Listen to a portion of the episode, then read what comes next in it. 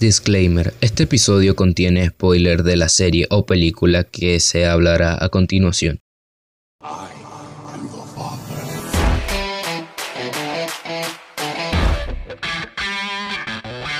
Hola, ¿cómo están? Bienvenidos a Rompiendo la Claqueta, el podcast de cine de un estudiante de cine que no ha terminado su carrera. Este es el primer episodio del podcast, espero les guste, le den mucho apoyo si esto no funciona, voy a terminar siendo el loco de la esquina, así que por favor suscríbanse a Patreon y compartan los videos y mándenselo a su tía que le gusta el cine, no sé. Ok, ya dejo de hablar huevo nada. Avatar es una obra maestra. Durante esta cuarentena revisé muchas películas y series. Una de ellas fue Avatar la leyenda de Aang. Cuando estás niño, no solo ves los dibujos, se te hace divertido los chistes y la trama. Pero ahora que estás más grande, no te das cuenta del arco de redención del supuesto antagonista. Y digo supuesto antagonista porque recordamos al príncipe Zuko como el primer villano que debe enfrentarse a nuestro héroe. Pero no es así, Zuko nunca fue malo. Él solo estaba intentando buscar su honor perdido y el respeto del verdadero villano Osai el Señor del Fuego. Si miramos bien la serie, Zuko tuvo más actos buenos que malos, dejando escapar al avatar múltiples veces, pero en realidad es el personaje con más honor y bondad de toda la Nación del Fuego. Claro está el tío Airo como un gran personaje, quien también tiene un arco de redención que no se nos desarrolla en la serie, pero no uno nota su cambio de ser un militar de la Nación del Fuego, quien iba a conquistar Basing Se, pero falla y con la muerte de su hijo este pasa a aconsejar a Zuko. De una manera muy sabia y casi paternal. Airo ve en Zuko a su hijo. Airo deja que Zuko tenga sus cambios.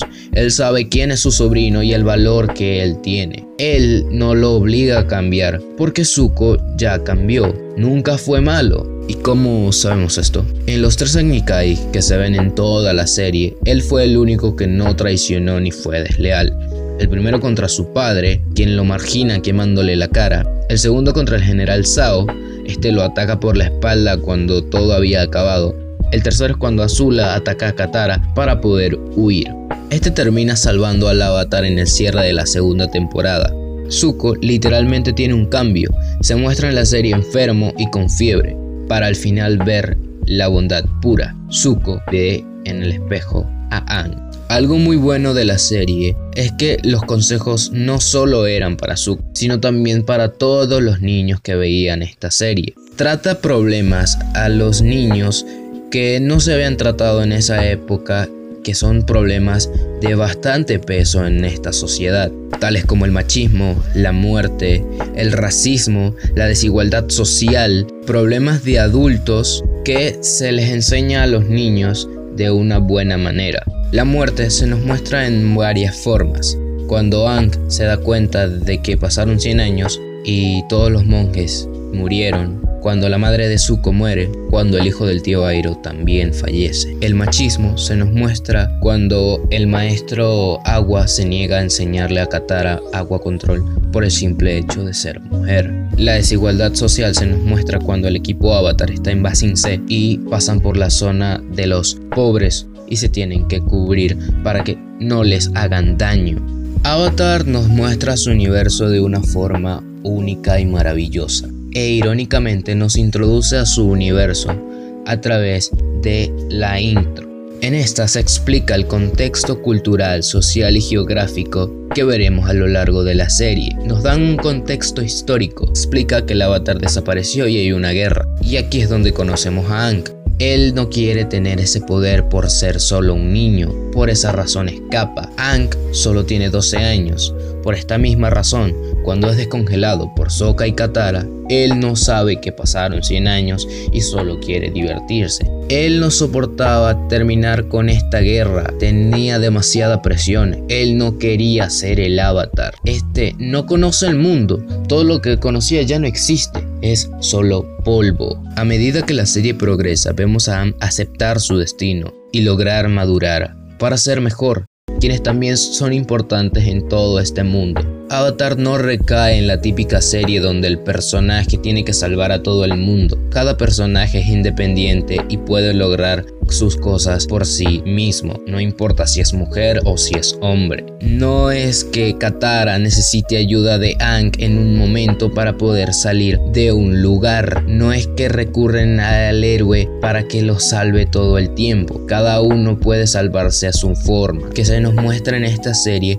rompe con todo esquema o estereotipo que se nos ha mostrado en muchas series de acción. Las mujeres solo sirven para ser inteligentes, crear inventos y no sirven para más. Esto no pasa con Avatar. Recordemos que los tres principales subelementos que se nos muestran son la sangre control, quien la hace Katara, el poder del rayo, que lo controla Azula, y el mental control, quien lo hace Top. En el universo de Avatar, tu poder no influye por tu género, tu discapacidad o tu edad influye por qué tanto entrenes, qué tan bueno seas y qué tan dedicado seas. Zuko tiene este viaje a lo largo del reino tierra que es necesario en el guion para que éste pueda tener su arco de redención. Recordemos que un arco de redención es cuando el antagonista pasa a ser bueno, pasa de un punto A a un punto B y hay toda una transición y esa transición se le llama arco de redención.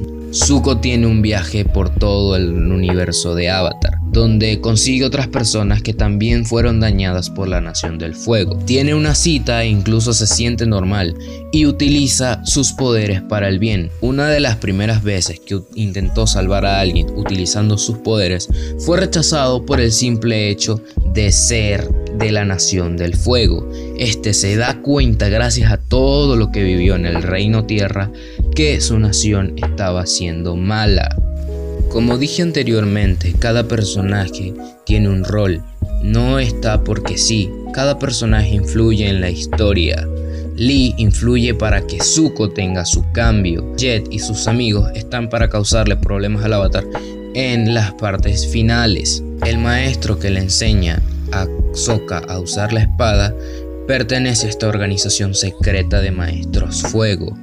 Los maestros del agua control del pantano están para decirle a estos chicos que no solo hay un elemento, hay derivaciones de todos los elementos y pueden ser múltiples y nos da una pequeña introducción a lo que será la sangre control, a qué es lo que serán los subelementos. Un resumen de todos los personajes del equipo Avatar sería: Katara es la que lleva la cordura del equipo.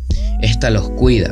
Tuvo que madurar rápido para ser la madre de Sokka y poder cuidarlo. Entrena a Aang con el agua control. Principalmente ella no sabe casi nada de eso. Katara es uno de los personajes más fuertes de toda la serie no solo físicamente, sino emocionalmente. Cuando se termina la serie vemos todo lo que vivió esta chica y todo lo que tuvo que pasar.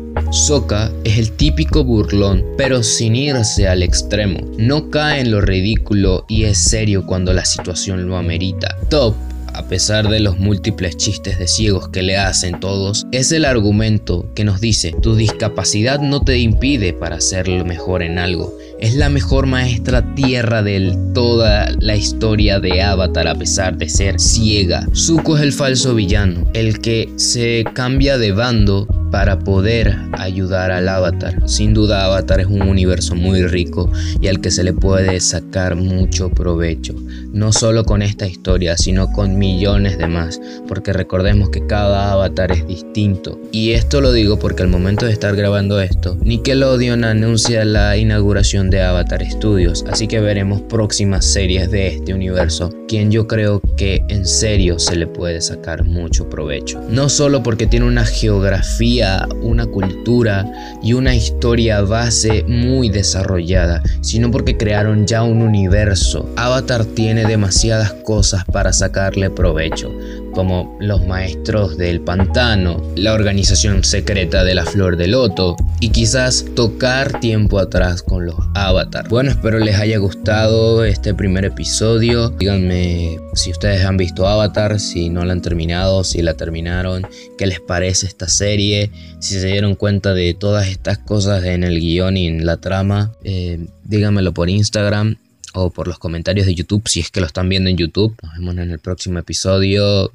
si el general Sao quiere. Adiós.